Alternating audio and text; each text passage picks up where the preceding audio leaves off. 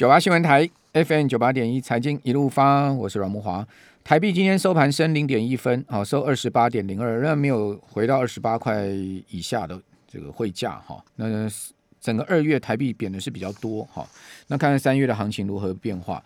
日本股市啊，今天涨了有一点二趴。那日本股市今天涨最多是海运股哈，这个三船商景大涨，呃，商船三景大涨六点二趴。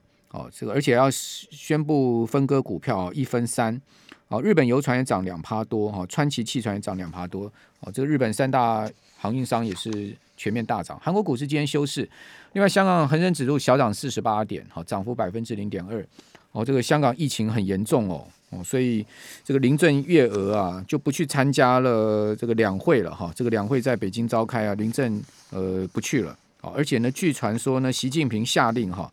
因为习近平今年七月，呃，要到香港去，好，所以下令说要把这个疫情控制住。那香港现在已经要祭出这个封城令了，而且三月全民要普筛啊。星岛日报的报道说呢，港府呢要对七百四十万民众实施大规模检测，好，目标是九天三次检测，而且实施禁足令哦，哦，等于说民众在禁足期间只可以外出购买食物、民生必需品，也可以就医，此外呢都不能出门了。哦，就是全面的要封锁哈，呃，就封城了。哦，因为他现在目前看到周一的确诊病例数是三万四千多例，哈，三万四千多例是史上新高。哦，是呃主主要是本土病例哈。好，那此另外大陆股市上证指数今天涨了百分之零点七七的幅度，哈，深成涨百分之零点二四。钢铁股是今天盘面最主要焦点哈，中钢领军了哈，中钢今天股价是大涨收盘，另外智联啊、新钢、加大哈都有亮灯涨停哦，中鸿、丰兴涨势也很凌厉。好，中钢今天三月的次杂极品价格是收高，这走高的哈，每公吨大涨一千块哦，这个是继上周末好宣布出来股息殖利率高达呃八趴多哈，就配发三点一元现金股利之后，再一个利多。好，所以带动今天整个钢铁股大涨哈。呃，那另外此外，海运股也是大涨哈。今天一些高值率相关有下档保护值率支撑的股票，全面都是走高的哈。所以今天这个盘面很明显就是呃，在这个值率题材上面。好，不过呢，美股却是啊这个摇摆不定了哈。所以说上周美股呢啊出现全周收高啊，但是二月是大跌哈，然后一月也是下挫。哦，那美国银行的看法是说啊。乌俄冲突加剧，停滞性通货膨胀的风险，哈，美股今年难逃熊市哦。他认为说，美股今年是一个空头走势哦，哦，这个是美银证券的警告。而最近美股的反弹可能只是短暂哦，所以投资人要小心，后面是经济的问题。哦，这个美国美国银行首席投资策略师他是认为说，这个地缘政治风险加剧了今年通膨啊，物价上涨已经升息，哦，对美国经济成长造成冲击，前景正在恶化。哦，他说呢，七十六趴的纳斯达克指数成分股，五十一趴的标准普尔五百指数的成分股都已经进入熊市。哦，所谓进入熊市叫叫高点下跌二十趴以上，像迪士尼啦、Visa 啦、Netflix 啊、PayPal 啦、哦 Twitter 啊，哦这些重量级的股票呢，都处于低于或是呃这个大概疫情当时股价的水准，哦都跌跌回了两千零二年三月那时候的一个股价，甚至更低了。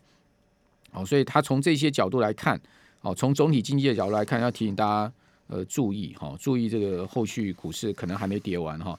那另外摩根大通的看法是说，俄罗斯经济很快会衰退。哦，这个当然了，俄罗斯被这么严严厉的制裁，呃，经济还能成长吗？哦，当然是非常有可能衰退哈。好，那今天我们来谈一下最新的二月份的消费信心调查哦，看起来不太好。哦，这个中央大学台湾经济发展研究中心公布出来，哦，二月份的消费信心指数 CCI，这个指数是七十三点一九，哈，月减零点四八点，哦，那六项调查指标三升三降，哦，跌幅最大的是物价，哦，哦，显示呢，民众对整个通膨啊、物价的形势啊也是非常忧虑哈，而且是连七点，呃，这个礼拜油价再涨嘛，哦，我们上周有跟听众朋友报告哈，这个九五无铅汽油已经来到了七年半来的油价新高。那现在目前国际油价再继续喷呢？那下个礼拜是不是要再继续涨呢？哦，还是说呢，经济部要叫中油冻涨呢？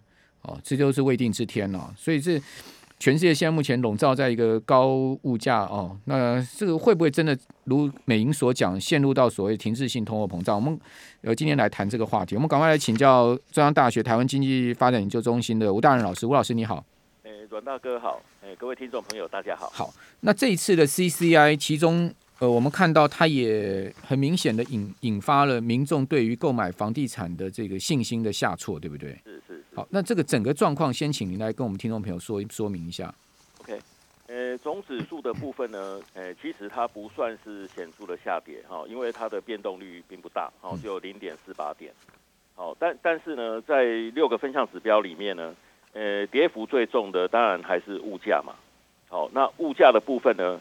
它是创了那个九十八年九月以来的最低，好，诶，是十二年，诶，六个月，哦，就十二年半以来，好，诶，现在民众呢对物价上涨的这个看法，诶，应该还是蛮忧虑的，好，那所以，诶，这个部分，诶，其实除了刚才阮大哥有提到了，就是那个油价，好，就是我们去加油，好，就是有发现那个，诶，每个礼拜都在涨价之外。其实这次的那个呃乌克兰跟俄罗斯的战争，哦，我想在物价的部分呢，诶，确实会影响到大家的信心。嗯，哦，因为呃，其实它除了影响到呃国际能源的价格之外，哦，那个乌克兰跟跟俄罗斯也是欧洲的粮仓嘛，哈，那所以呢，那个呃，如果战事再持续下去，哦，呃，除了原油的价格会受到影响之外，哦，那今年的粮价。好看，看起来也有有可能是居高不下。联合国那个农粮组织的这个粮价指数已经几乎逼近历史新高了嘛？是是是。所以看起来粮价突破历史新高的可能性是非常高的。对，哇，这真的是就什么都涨哈。这个战争一打下去，能源价格涨，然后呢，金属价格涨，然后粮价也涨，对不对？可是民众对于购买房产的信心是在下滑的。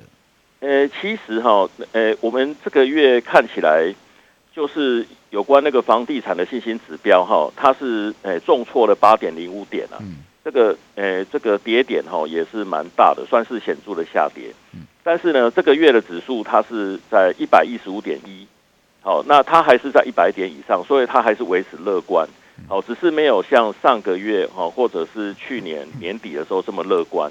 好，那上个月它其实是创历史新高，对、嗯，好，那这一定的嘛，好，这是其实大家也可以联想到，就是说大家会担心这个资金流动的问题哈。另外，呃，未来半年投资股票时机也下挫，对，没错，所以它是下跌了一点四点。嗯，那我觉得，呃，因为我们的调查的时间哈是是呃这个月，呃，这就是上个月的呃十八号到二十一号。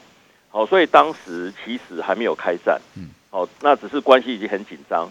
那我想在市场上还是很多人认为那个俄罗斯只是恫吓啦，不不至于会入侵嘛。嗯嗯。哦，虽然当时那个诶拜登一直说他他一定会打，对，好，那不过当当时市场上诶其实还是有不同的看法，嗯，好，所以我想在股票的这个部分，诶，它它的跌点也不是太大。好，那当时，诶，可能有人认为说，如果这个事情，好，最后，诶，并没有，诶，真正的开战，好，那有可能就是利空出尽了，好，所以大家可能有不同的看法，好，所以才会，诶，诶，有下跌，但是跌点不是太重。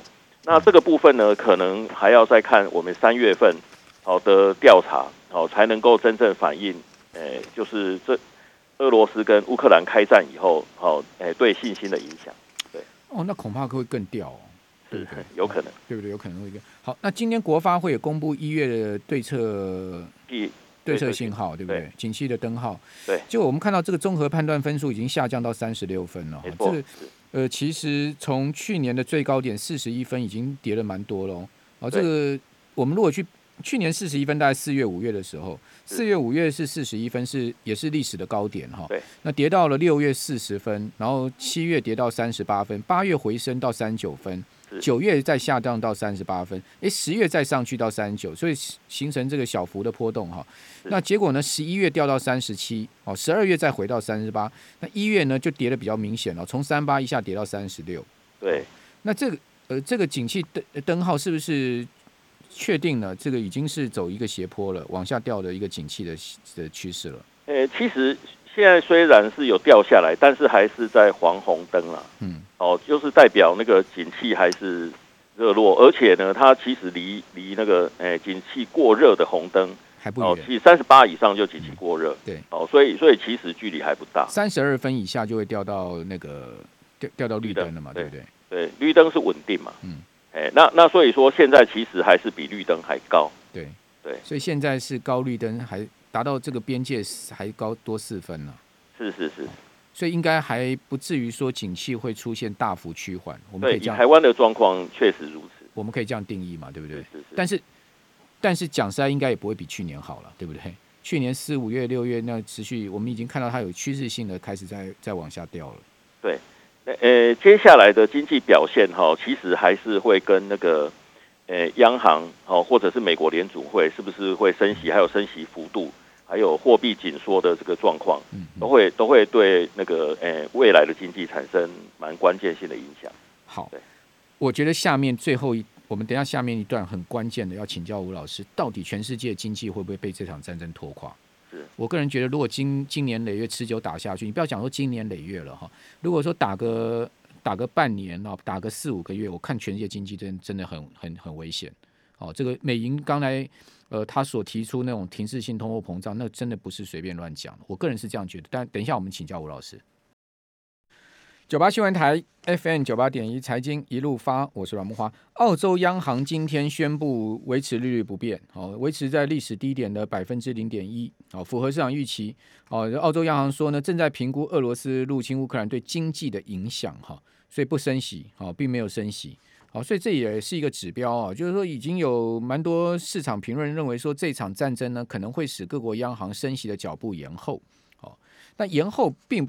并不见得一定是好消息哦，因为它有可能是因为央行担心整个经济被拖拖垮。那经济如果一旦被拖垮哈，其实对于股市的杀伤力哈，那是非常大的哈。也就是说，经济如果出现了负成长的话，哦，高盛不是有一个版本吗？哦，他说如果美国今年经济衰退的话，呃，他估计标准普尔五百指数会跌到三千六百点。好，那是一个呃所谓熊市的标准哈。那会不会这样子？当然要看整个经济后面会不会被经济呃被被这个呃战争所影响哈。那西方国家不是对俄罗斯加这个进行了金融制裁啊，就 SWIFT 把它踢出去哈。同时呢，要制裁俄国的央行等等。好，所以俄罗斯各地银行的自动提款机 ATM 已经出现提领现金或者是兑换外币的人潮。好，那这个痛苦已经全面的出现了哈。那俄国的这些大银行，像国营银行，呃，这 Sberbank 哦，旗下的 SoBank Euro 哦，就说呢，短时间现在目前正在历经大量的存款外流哈啊，那俄国央行怎么办呢？就赶快把这个借贷利率从九点五趴一下调到二十趴，希望让卢布稳定下来，同时宣布资本管制措施，避免资金外流。但恐怕呢，民众不见得会领情啊哈。呃，那那那另外，日本今天再加码制裁。俄罗斯好，限制跟俄国央行的交易，这个跟英国、美国站在同一阵线哈。日本不过我们常讲嘛，杀敌一千自损八百嘛。哦，今天有消息显示说，俄罗斯遭踢出 SWIFT，日本的经损经济损失最高可能会达到一点五兆。好，所以不会是没有呃后遗症哈，不会没有反反扑的哈。呃，因为俄罗斯的 GDP 哈，如果说呢，因为这个制裁哦，这个日本的 GDP 有可能会。呃，出现了负成长哈，对日本 GDP 造成零点一个百分点的影响哦。那如果呢，油价升高到每桶一百一十五美元的话，会追加再造成零点二个百分点的精损哦。所以估计呢，大概就一点五兆嘛，这是野村的估计。哦，南韩呢也会遭到池鱼之殃哈，就是说俄国被逐出 SWIFT。今天呃，所谓的逐出 SWIFT 的负面的消息也都出来，就是对于说。不是只有俄罗斯会受伤，那当然俄罗斯是受伤最重的哈。好，好，刚刚一个跳电消息，好，竹科下午惊传降压事件，哦，台积电受波及，哦，影响已经确认中，台电回应哈，这是最新的消息，说呢，竹科下午三点十五分所降压的情况，哦，电压下降，哦，园区内的晶圆厂包括台积电、联电、力积电都受到降压影响啊。哦，哦不过因为厂商有这个不断电系统啊，所以对于生产冲击应该不大哦。那下竹科下午发生西级的降压事件，哦，有一个厂商发生呃降压仅有零点一零秒，哦，少部分机台有跳机，哦，这个是最新一个消息，提供听众参考。好，会不会进真的这个打打到这个全世界经济出现问题？哦我们继续来请教中央大学吴大任老师，吴老师您您您的看法如何？其实哈，就是阮大哥刚才有提到。诶，这次诶各国的制裁啊，对俄罗斯的经济已经产生非常大的影响。好，所以呢，其实这一次那个开战哈，主要还是俄罗斯在主动嘛。嗯。好，那那他现在面对这个经济的诶这么严重的冲击，我想他一定不会希望那个打太久。好，一定是是速战速决啦。好，那那如果真的打不下来，那只好继续谈判了。好，所以所以如果哈战事没有。诶，蔓延到很久的时间，哈，譬如说到超过那个诶四五月，那它对那个全球经济的影响可能相对就会比较有限。但是呢，因为各国在制裁俄罗斯，好，所以它也会那个诶，就是就是会会会有，还是会受到很多反击啦。哈。那所以诶，对经济的冲击，我觉我倒是觉得它可能会比较间接。好，因为俄罗斯呢，它它受到制裁以后，它有很多关键性的呃原物料，恐怕就很难再出口哦。那包括石油、天然气这些，呃，它要出口恐怕就会呃比较困难。所以呢，它所造成的呃比较直接的影响，好是会影响到这个全球的物价。好，那那，那所以说呢，上去不就是对经济造成压力？是。那所以说，呃。刚才阮大哥有提到，有有一些报道是说，很很多央行呢，诶，它可能会延迟，好那个，诶，就是就是升息的时间点啊。但是，诶，这个部分呢，我倒不是这样看。哦，我觉得，因为它直接的影响是会让物价，哦，那个，诶，上去的更更高。哦，那以联储会来讲，诶，它现在呢，三月，哈，就就是就是这个月，哈，它有可能就要开始升息。那如果如果这个诶、欸，他所观察到的这个物价的这个状况，哦，比他的预期高出很多的话，那他他有可能会下更重的猛药，哦，就是他升息的幅度呢，搞不好会超过两码。